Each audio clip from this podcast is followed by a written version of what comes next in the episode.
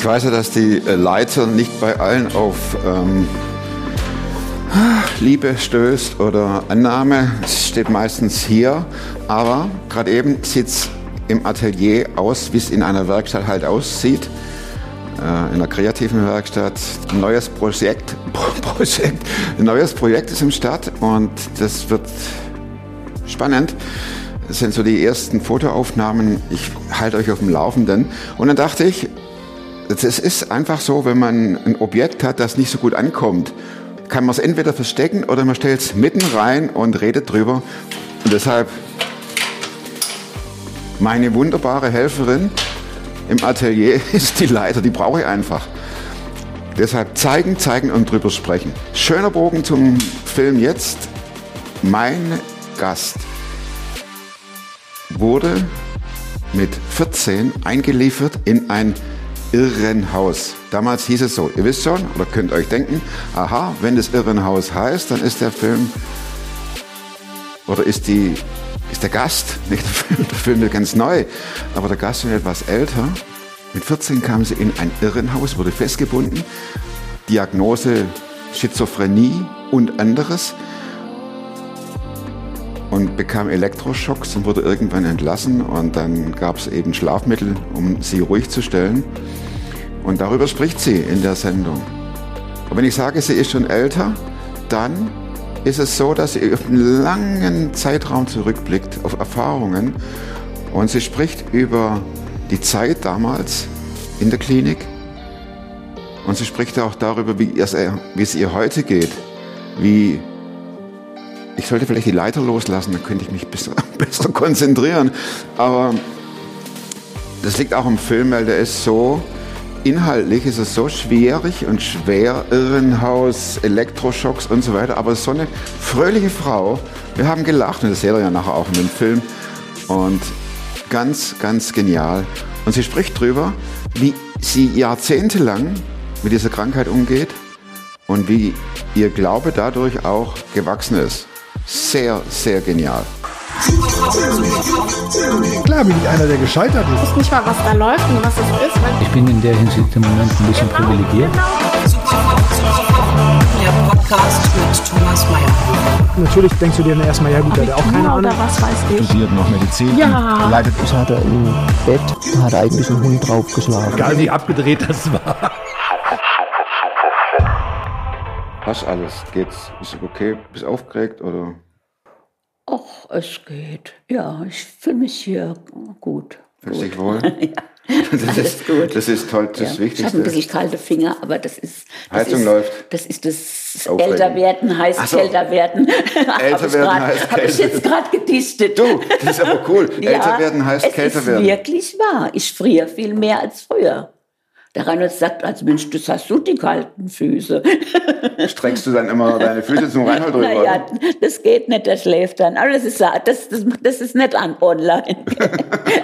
ich Ja, es- weiß nicht, Humor finde ich so was Wichtiges. Ich denke, Gott hat Humor. Das ist in seinem Wort, wenn du manche Führungen siehst. Da hat Gott Humor gehabt. Ne? Selbstverständlich, das ist doch super. Ja, ne? ja. Ich meine, wir haben das Thema Schizo, ich habe es aufgeschrieben, schizoaffektive Ver... Ja, Man sollte seine eigene, man sollte seine, seine eigene, Herr Doktor, seine eigene Schrift Ja, echt lesen können. Gell? Äh, Verstimmung? Schizoaffektive Ja, Verstimmung? Psychose. Psychose, Ja. okay. Also mit Begriffen erklären finde ich nicht so einfach. Ich bin keine Ärztin, ich habe es nur erlebt. Ich habe das nur vorher aufgeschrieben, weil du das gesagt hast. Ja, ich ich habe ja. immer so ein Stichwort und dann Ja, genau. hangel ich mich genau. oder fahre dran entlang. Aber Genau. Ähm, wenn man solche Begriffe durch die Welt schmeißt, Ja. ich meine jetzt mich, interessiert mich natürlich, wie fing das bei dir an? Mhm. Wann hast du das gemerkt? Musst du da weit in die Vergangenheit zurück Mhm. oder ist das erst so in den letzten Jahren passiert? Nein, ich war 17, als ich krank geworden bin. Also vor drei, vier Jahren war das. Ja, ich bin jetzt gerade volljährig nach dem Alten. Okay. ja, Und du warst 17 und wie fing das an? Ganz schnell. Ich war in einer katholischen Mädchengymnasium. Und äh, da haben dann die Mitschülerinnen gemeint, was ist denn mit der los? Ich habe manche Sachen überbewertet. Ich sage es jetzt mal so, wir, wenn, wir sitzen hier zusammen, das wäre damals gewesen.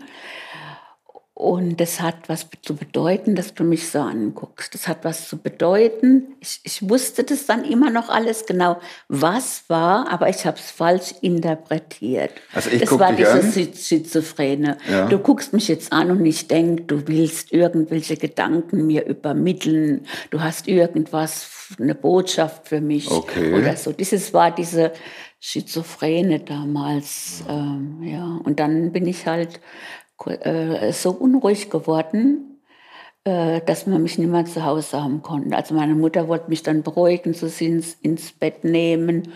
Und es war dann schon auch Halluzinationen und ich denke, Jesus kommt jetzt wieder. Es hat viel mit dem Glauben zusammengehangen. Meine ganze Krankheit, wenn da schizophrene Gedanken waren, waren es immer verbunden mit dem Glauben. Mit diesem oft früher auch engen Glauben. Dann wollten die Therapeuten, ich greife jetzt mal vor, sagen, lass den glauben und dann nicht. Hat mir nie Okay. jemand gesagt. okay. Ich Also bin du- dann in die ja. Klinik gekommen. Äh, Damals hat man noch Irrenhaus gesagt. Das war damals, äh, dieses war wie ein Frauengefängnis, alles vergittert. Man hat mich ans Bett festgeschnallt und ich habe gedacht, ich bin tot. Ich bin jetzt gestorben. Und habe dann lange nicht gewusst, wo ich war und habe immer, äh, ja, wie gesagt, am Bett, also hier am Bauch festgeschnallt, an Beinen. Nur wenn man zur Toilette. Vorsicht. Oh, Mikro macht nichts. Ja, ja Kein Problem. Toilette? ging, dann wurde man natürlich abgeschnallt. Ich, ich kann mich auch an alles oder ziemlich alles erinnern. Und dann habe ich das Erste, was ich wollte, das Erste, nach was ich gefragt habe. Rate mal, was das war. Das ist ja Bibel? geil. Genau. Oh, Ja, meine Großeltern hatten mir eine Bibel geschenkt und die konnte ich gar nicht. Da war dann ein Riss drin. Konnte ich natürlich auch nicht lesen. Ich konnte ja nicht lesen, aber ich wollte die Bibel. Und es war auch so, ich kann nicht sagen, dass ich gespürt habe, Gott ist da, er hat mich durchgetragen. Ich habe gar nichts gespürt, aber ich wusste, er ist da. Ich wusste es einfach. Dieser kleine Kinderglaube, wo ich als kleines Mädchen zu meinem Papa gesagt hat, ich will mein Herz dem Heiland schenken, so hat man damals gesagt. Der ist nie eine Sekunde in all den Jahren verloren gegangen. Nie. Nie. Gab's ich da habe auch nie Anlässe warum dafür? gefragt. Ja, gab es da Anlässe dafür? ja. Du liegst ja jetzt immer noch nur- in der Klinik, ne? Es gab nur einen Anlass, dass Gott mich letztendlich doch getragen hat. Ich habe nichts gespürt und gar nichts, aber ich wusste es doch. Wie lange warst du in der Klinik? Vier Monate. Ah, Das ist ja Klinik äh, gleich Gefängnis, oder? Psychiatrie war furchtbar damals. Furchtbar. Die Auch mit Stromtherapie? Ich habe dann, ich hab dann äh, vier Elektroschocks gekriegt, wusste gar nicht, was das war. Habe ich auch wieder gedacht, ich werde umgebracht. Das war 1900. Oh, mit Zahlen, da musst du mir rechnen. Ich helfen. helfe, ich helfe dir Ich rechnen. bin 55 geboren und ich war 17. Sind wir 65, 72. ja, genau. Vorsicht mit dem Mikro. Oh. Ich will nur sagen, wie Gott das alles in seiner Hand gehalten hat. Das fasziniert mich. Nicht so eine, so eine Superheilung, aber Schritt für Schritt hat Gott mich durchgetragen. Lass, lass mich das kurz sagen, Thomas. Vier Elektroschocks. Schock- Schocks. Und dann habe ich im Fernsehen mal eine Sendung gesehen. Es wird gefährlich fürs Gehirn ab vier Elektroschocks. Ich habe immer wieder gesehen, das Maß des Leidens ist in Gottes Hand. Denkt man das aber nicht, wenn man im Bett angeschnallt liegt und den vierten Elektroschock kriegt. Ne? Denn das, das kann man aus der Retro-Perspektive immer sagen, Ja. okay, Ja. Ähm, Ja. so ist auch wichtig, das zu erkennen, dass wirklich nicht alles nur durch, das ist sehr gewagt, durch Zufall passiert, sondern dass jemand seine Hand drüber hält. Aber im Augenblick, wenn man in die Situation reingeht, liegt die kleine Rosmar, äh, mit 17, also die junge Da ist Frau. man schon noch klein, da Ja. ist man schon noch klein Ja, gewissermaßen. In, in einem äh, Hochsicherheitstrakt, in Anführungszeichen in, in der Irrenanstalt. Das ist ja auch ein Stempel, den, man, den, den, den du bekommen hast. Die hat, das hat doch bis, äh, bestimmt, da fehlen mir die Worte, bestimmtes Umfeld mitbekommen. Die Ja. Rosmarie, die ist jetzt in der Klapse. Ja. Aber wenn sie rauskommt, bist du die klappsten Marie, sage ich jetzt mal. Also meine Eltern haben das damals nicht so weiter erzählt und das fand ich auch gut. Das war ein gewisser Sehr gut, Schutz, ja. dass ich, dass die das nicht so. Bestimmte Leute wussten das. Wie soll ich das jetzt sagen? Es gibt einen interessanten Bibelvers, das sagt mal der Apostel Paulus, dass er am Leben verzweifelt ist. Er, das war in der damaligen Situation, er ist am Leben verzweifelt. Da habe ich immer gedacht, Paulus am Leben verzweifelt, dieser große Gottesmann. Aber er ist nicht an Gott verzweifelt, er ist am Leben, an der Situation verzweifelt. So wie du? Ja. Ich war oft verzweifelt und bin immer wieder aufgestanden und habe gesagt, Herr, jetzt geht's weiter in deiner Kraft. Gab es damals auch eine, eine Diagnose? Ich meine, 72, Das war die Diagnose. das ist ja jetzt nicht im Das war 19. die Jahrhundert, sondern Ja. also diese, okay, schizoaffektive Verstimmung. Nein, nicht Verstimmung, Psychose. Wie wäre es denn, Herr Mayerhöfer, wenn wir hier das Das Richtige kenne ich hinschreiben? auch, das ne? kenne ich auch. Psychose, sonst ähm, geht der ganze Film durch. Und du musst mich immer wieder korrigieren, das ist ja schlecht. Schizoaffektive Psychose war die Diagnose. Und dein Leben ging wie weiter? Ich Mit welchen, mit welchen Ausfallerscheinungen musstest du leben? Ich konnte nicht mehr in die Schule gehen. Ich, konnte, ich hatte vor, Abitur zu machen. Das war nicht möglich gewesen. Ich konnte gar nichts machen. Ich war bei meinen Eltern. Ja. Ich konnte nicht lesen, ich konnte nicht schreiben. Wenn ich spazieren gegangen bin, habe ich mich verirrt. Ich war einfach nur daheim wie ein kleines Kind. Und das war über ein Jahr. Und ja, Wurde es besser? ja, so langsam. Aber man muss auch wissen, das finde find ich sehr wichtig. Es gab damals nicht die, die äh, Medikamente wie heute. Heute gibt es ja nochmal ganz andere Medikamente. Die gab es ja alle gar nicht. Da gab es Valium. Noch ein bisschen was zum. Ja, dann war man ruhig gestellt und schlief. Genau. Hat man seine Ruhe. Ja. Aber das ist ja auch unbefriedigend. Du gucktest ja raus oder hast gesehen, das Leben geht weiter. Du warst mittlerweile 18, 19. Die anderen fingen an zu heiraten oder sich Genau. zu verlieben. Genau. Sagen wir es mal so, sich zu verlieben, haben und studiert. Und ja. du wolltest eigentlich ein, das Abi machen und äh, warst jetzt daheim wie ein Vorschulkind. Ja, ich war einfach, ich habe, ich weiß gar nicht, ich konnte halt nicht viel machen. Nein, also ich konnte mich eigentlich kaum beschäftigen, ich konnte kaum allein sein. Als es besser wurde, wie hast du dein Leben gestaltet? Ja, es war dann schön, als ich eine eigene Wohnung gekriegt habe. Das ging dann. Ja, ja. Wenn mir schlecht ging, ging ich auch mal wieder zu meinen Eltern und ich bin auch immer wieder krank geworden. Ich war immer wieder in Kliniken gewesen. Und dann kam es eigentlich auch ein Einschnitt, dass ich mal gedacht habe, wir sollen doch für alles danken. Herr, ich danke dir für meine Krankheit, ich danke dir für alles. Aber warum hast du nicht um Heilung gebetet? Ich habe einfach, und ich, ich denke, das war richtig. Es war. Also mein- kein Vorwurf, ne? Nein. Nur, nur eine Frage. Nein, es ist eine interessante Frage, weil viele Menschen da ja auch äh, fragen, ne? warum hat die nicht um Heilung gebetet? Ich habe gerade jetzt hier vorher noch mal nachgedacht. Ähm, manchmal hast du in deinem Leben den Weg, du hast diesen steinigen Weg zu gehen. Gott ist dabei, aber er nimmt es jetzt nicht weg.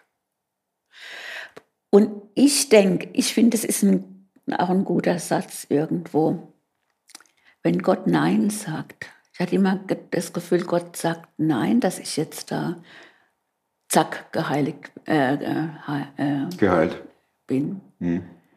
Wenn Gott Nein sagt und wir finden dazu ein Ja zu Gottes Nein. Ich glaube, ähm, da, da kann was ganz Wunderbares geschehen. Nicht äußerlich, ein Segen innerlich. Das, das habe ich erlebt. Und dann, aber trotzdem, hat eine Ärztin für mich das Lithium gefunden, sozusagen. Da war ich dann schon 34. Ohne Beruf. Nee, ich habe dann inzwischen einen Beruf gelernt. Ich bin Fremdsprachenkorrespondent. Da war viel Mühe und Not, also mit der Konzentration, das war immer. Mikro. Oh, Zum Thema Konzentration. macht nichts. Fremdsprachenkorrespondentin, Ja, das macht man ja auch nicht nebenher, ne? bitte? Das macht man auch nicht so nebenbei. Nee, das ist mir auch schwer gefallen. Das war alles. Es war alles steinig und schwer. Alles, was ich gemacht habe, war schwierig. Da hätte ich gerne mal dich beobachtet, so zurückbeamen und wie, wie ist die Rosemarie durch den Tag gegangen? Steinig und schwer, das hört sich ja nach äh, verbittert, das hört sich nach äh, am Nee. Leben hassend, das Leben hassend, das hört sich nach ähm, sprich mich nicht an Nee, an. so nicht. Mehr so schüchtern, zurückgesogen, ängstlich. Aber verbittert nie. Verbittert nie.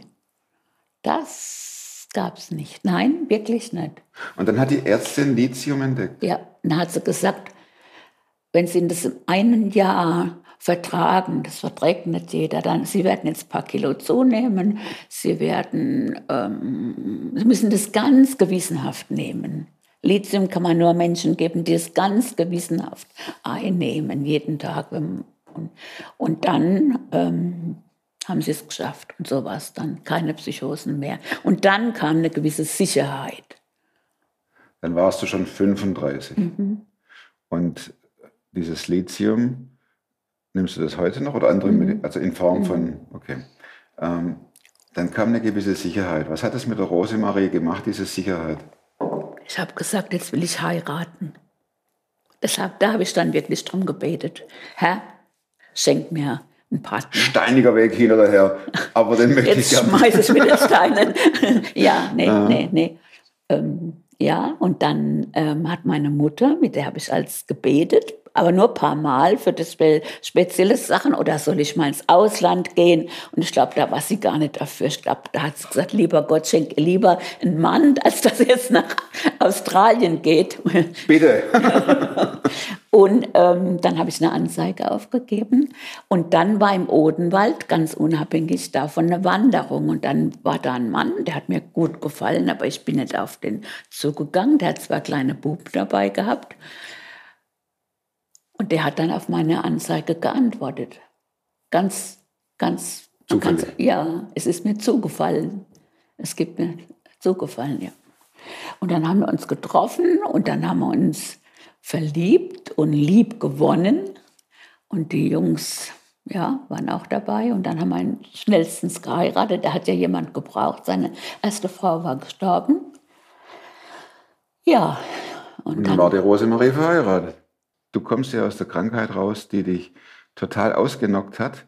Und binnen kürzester Zeit äh, hast zwei Jungs, plus Mann, plus Ehe, plus Beziehung, plus neues Kennenlernen. Warst du dann gesund? nein, ich bin bis heute nicht in dem Sinn gesund, Thomas. Ich würde nicht von, ich sage, also ich bin kerngesund. In meinem innersten Kern, Kern wo, wo der Herr Jesus lebt, da bin ich völlig gesund. Aber ich bin, wenn man immer Medikamente nimmt, ist man da gesund. Ja.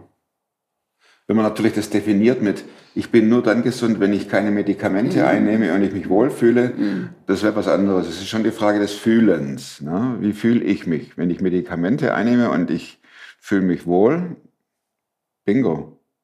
Also mir geht es ja auch nicht an jedem Tag gut. Es ist ja auch dann, dann man wechselt wieder die Medikamente, dann wechselt, muss man die Ärzte wechseln. Ist im Moment, es ist ja, man ist ja nie unbeschäftigt mit der Krankheit. Ich musste das auch den Jungs erzählen. Das war eine Ärztin hat gesagt, die müssen das wissen, was da ist. Und die haben das auch, die sind schlau, die haben das auch irgendwo kapiert. Es war eigentlich alles eine Überforderung im Grund. Für dich. Ja, vielleicht für die anderen auch. Wir reden ja über, über dich, ne? Ja, aber ja, für dich ja. war es Mikro, für dich war es. ich kenne das ja seinerzeit, gell? Nee. Rosmarie. ähm, Ja, wie- ja. Also ich denke, Gott geht individuelle Wege mit jedem Menschen. Kein Vergleich. Ich glaube sicher, dass es Menschen gibt, wo der Herr sagt, das nehme ich weg, die Krankheit. Dann schmeiße ich meine Medikamente zum Fenster raus, sage den Besuch bei der Therapeutin ab. Und, aber manchmal sagt dann Mensch, jetzt bleib mal in dieser Spur. Bleib mal einfach in dieser Spur.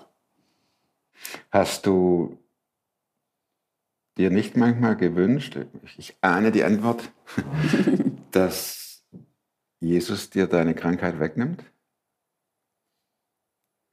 Du kriegst es ja auch mit von anderen, die dann davon berichten, ich bin geheilt.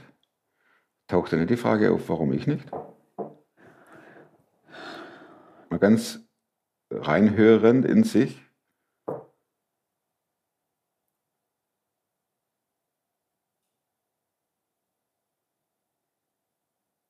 Das war mein Weg.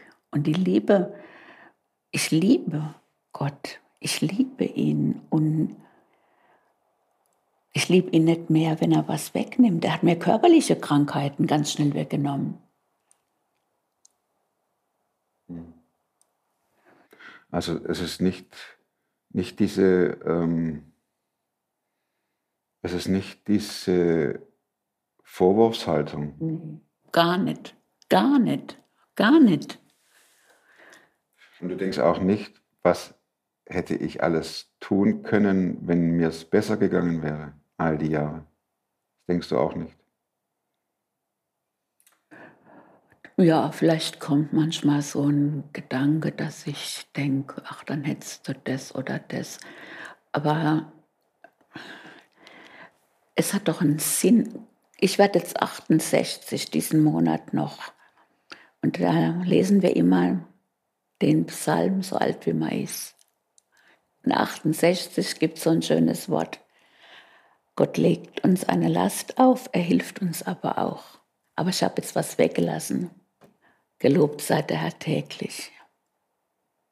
Ich bin so im tiefsten, im tiefsten, im allertiefsten überzeugt, was der Herr mit mir gemacht hat, diesen Weg, den er mir, mit mir gegangen ist.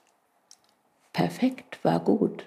Nicht angenehm, nicht einfach, aber richtig.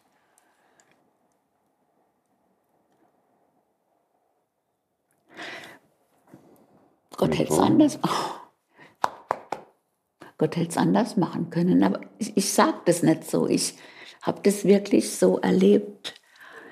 Und wir sehen es doch auch in der Bibel, wie er mit manchen Menschen umgegangen ist. Das waren keine netten Wege. Wenn du darüber sprichst, stößt du da auch auf Unverständnis bei deinen Zuhörern?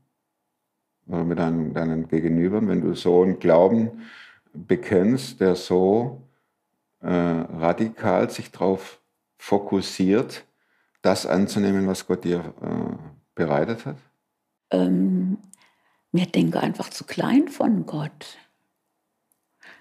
Paulus hat auch mal gesagt, wenn ich nur in diesem Leben auf Christus hoffte, werde ich der elendsten aller, werden wir die elendsten aller Menschen. Es geht doch weiter. Das ist kein Vertrösten, das ist Trost. Weißt du, das ist ein Unterschied. Es geht weiter. Mikro. Mikro.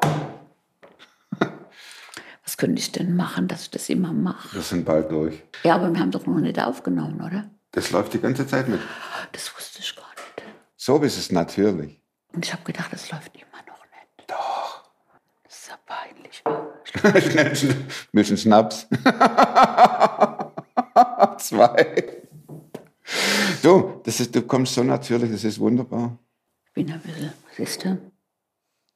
Ja, was mich interessiert, ist, wie du, wie du mit dieser, mit dieser Krankheit die ganzen Jahre gelebt hast. Wie hat sich das ausgewirkt? Konntest, konntest du dann durchstarten, nachdem das, die Medikamente gewirkt haben? Oder lebst du immer mit Grenzen? Immer. Jeden Tag. Wie, wie sieht es aus? Also in, unserer Ehe ist es so, dass ich zum Beispiel lernen musste, dass der Reinhold viel mehr machen kann als ich. Das heißt, er geht fast jeden Abend in der Woche Chor, Turnen, irgendwo hin.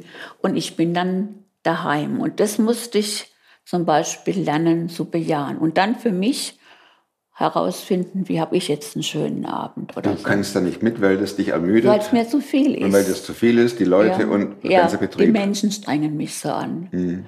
Ähm, aber da kann man ja dann auch was herausfinden, was man selber machen kann. Also da gibt es ja auch Möglichkeiten. Ja, eigentlich gibt es immer wieder neu, diese Grenzen zu bejahen. Also äh, in diesen Grenzen kann auch was Schönes wachsen, innerhalb einer Grenze. wächst ein schöner Apfelbaum oder so. Es ist nicht einfach, weil es ums Denken geht. Psychen bedeutet denken, bedeutet fühlen, bedeutet wollen. Und überall sind Grenzen. Ja, Das ist doch für eine Partnerschaft enorm herausfordernd. ja, ja, ist es auch. Da muss sich doch der Partner auf den Schwächeren, sage ich jetzt, oder soll ich sagen Kranken, beides, einlassen. Ja, also ich denke, ähm, zu dieser Krankheit oder vielleicht überhaupt zu Krankheiten sollte auch der Partner Ja sagen und es akzeptieren, grundsätzlich. Und ich habe auch gemerkt, ich muss ihn freilassen, wenn er mal nach Frankreich fährt oder irgendwas. Und, und wir haben so abgemacht, wenn es gar nicht geht, wenn ich jetzt nicht kann und nicht den Mut habe, dann darf ich Nein sagen Zum Beispiel für, für eine Frankreich-Reise, die dann noch eine Woche ist oder so. dann fährt er alleine, Ja, ja, wenn es geht. wenn es geht. Wenn mir es einigermaßen geht. Also ich muss immer wieder gucken auch, was kann ich und was kann ich nicht. Das heißt, der Partner ordnet sich mit seinem Leben ja auch dem Schwächeren, slash Kränkeren, Kranken unter. Ja, ja. Aber ähm, ich schaue immer, dass es mir auch gut geht, dass er Freiheiten hat. Ich habe bestimmte Medikamente, die ich nehmen muss. Aber ich kann auch ein bisschen flexibel damit umgehen. Also das muss man lernen. Heute geht mir es nicht so gut, ich nehme ein bisschen was dazu oder so. Das ist verschieden. Gab es da viele Hochs und Tiefs in der Ehe?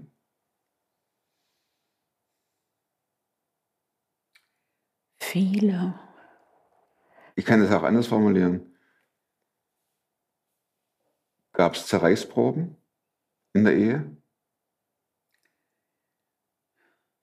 Vielleicht nicht so schlimme Zerreißproben. Wir haben nie gesagt, wir trennen uns jetzt. Wir wussten einfach, wir gehören zusammen. Es Na, hat uns mein- nicht damit, damit zerrissen. meine ich einfach, dass der, dass, dass der Partner sagt, ich pack das nicht mehr mit deiner Krankheit. Ich schaffe Nee. das nicht mehr. Nee, das hat er nie Das gesagt. gab's nie? Nee. Wir haben immer viel miteinander geredet. Ist das, ein, ist das äh, so ein Schlüssel? Was? Das Reden miteinander? Ja. Also, dass man sich versteht. Ja. Und dass der Reinhard oft mir auch helfen konnte. Und ich denke auch, jetzt, äh, wenn man der Stärkere ist, der dem anderen hilft, das kann einem auch stark machen selber. Wenn man helfen darf dem anderen. Ne? Ich, ich musste mir helfen lassen, fand ich oft sehr schwer. Ich bin eigentlich lieber jemand, der gern hilft. Und er musste lernen, auch mir zu helfen. Dass ich mal sage, ach, er geht mit zu den Psychiatern, meistens. Also das läuft Dass er auch das heute versteht? noch? Du bist auch immer noch Ja, in, äh, klar. im Gespräch? Alle vier, sechs Wochen gehe ich zu einer Psychiaterin. Das zeigt aber auch, dass du aktiv sein musst bis ins Alter. Du kannst Ja. nichts schleifen lassen und sagen, Nee. jetzt bin ich 60, Ja. alles gut. Nee. Jetzt Nee. lassen wir es voll auslaufen, die ganze Geschichte. Und es ist ja auch die Sache, dass ich letztendlich gesagt habe, ich will alles dazu beitragen, dass wir miteinander und ich gut leben können. Das ist so mein ganz tiefer Wunsch. Ich War will, ein Vorsatz? ja, ja, ja. Und die Medikamente helfen dabei. Es gibt auch Menschen, zum Beispiel meine Schwester, die mich gut mal berät. Das ist ein ganz starkes Zeugnis. Rosmarie. Wir haben Wer- einen starken Gott. Wer, er, wer ist ein Gott für dich? mein Vater, mein Freund, mein Helfer, meine Zuflucht, mein Bergungsort, mein Ein und alles. Er ist mein Alles. Ich liebe den Reinhold sehr, aber Jesus ist mein Ein und Alles. Ich, ich bin einfach von diesem Gott so begeistert, der die Schwachen trägt. Das kannst du ja wörtlich nehmen. Der Der dafür sorgt, dass, das, dass der glimmende Docht nicht ausgeht. Ja.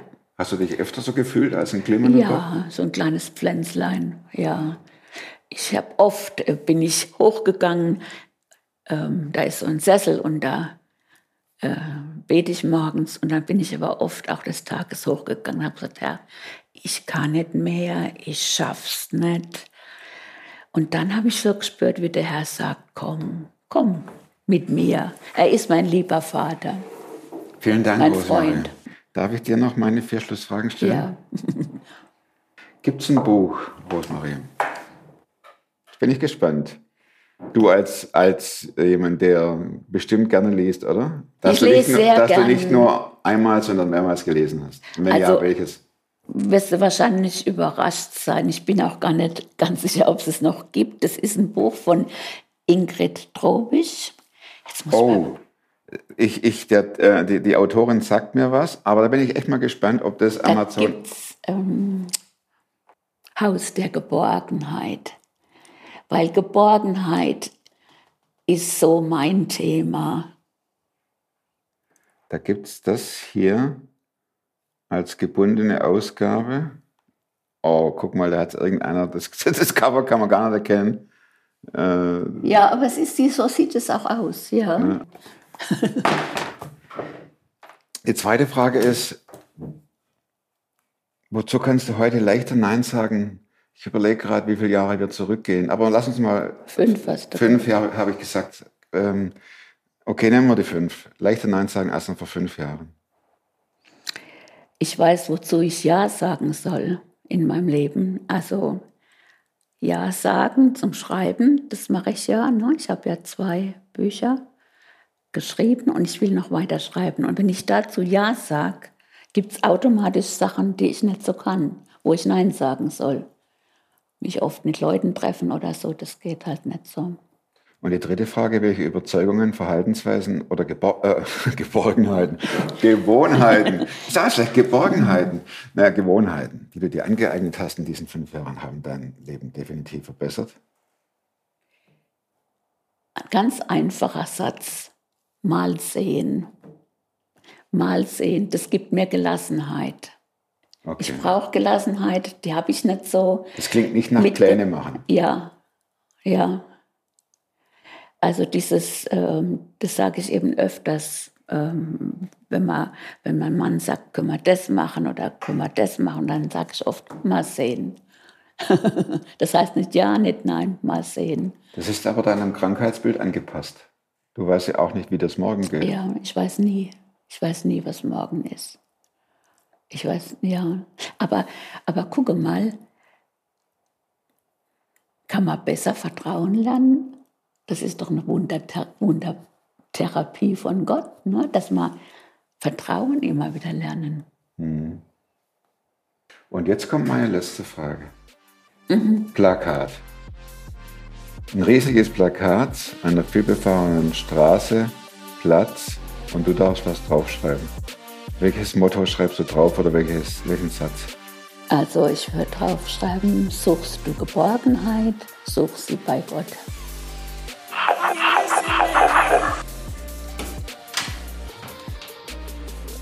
Danke fürs Zuschauen. Hinterlasst der Rosemarie dicke, dicke, fette Daumen echt. Und in zwei Wochen kommt dann der nächste Film. Wahrscheinlich ohne meine geliebte Leiter, aber wieder aus dem Atelier hier. Und bis dahin bleibt oder werdet super fromm. Macht's gut und tschüss.